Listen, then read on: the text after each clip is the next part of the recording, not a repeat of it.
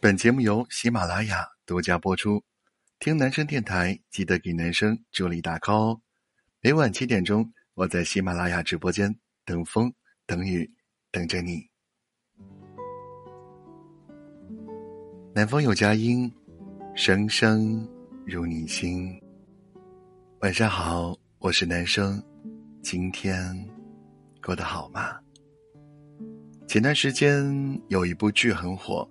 叫《流金岁月》，里面曾有这么一个情节：蒋南孙帮朋友买好房之后，朋友希望蒋南孙来帮助装修。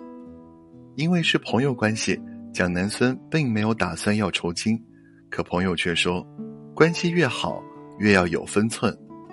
蒋南孙觉得这样有些不近人情，而朋友说，人和人交往，往往人情最累。因为算不清楚，便会有意想不到的麻烦。每个人都有自己的算计与谋划，哪怕关系再近，也要避免欠上人情债。毕竟人情是开路的剑，但也是自负的减恩。前段时间，朋友跑来向我诉苦，之前啊，他经常让一个朋友帮他砍一刀，同学每次都是有求必应。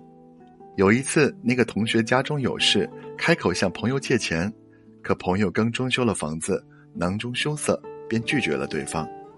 可同学却大骂他忘恩负义，说之前帮了他无数次，他却不念旧情，不帮忙。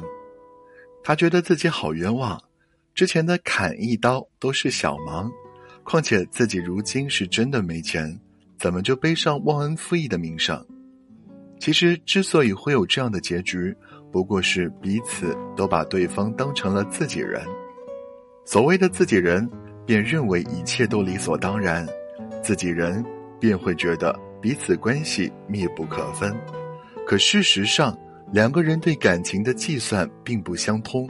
一旦索取付出得不到回报，彼此的关系啊就会倾斜，到最后无论怎么算。都会觉得是自己在让步，自己在吃亏，继而关系也就出现了问题。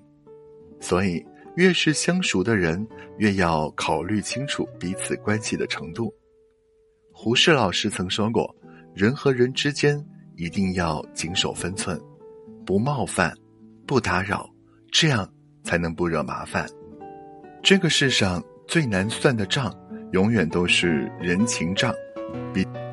这个世上最难算的账，永远都是人情账。毕竟用人方便，但还人太难。好了，今天的分享就到这里了。欢迎在评论区发表你的看法和经历。我是男生，祝你晚安，好眠。我们明晚再见喽，拜。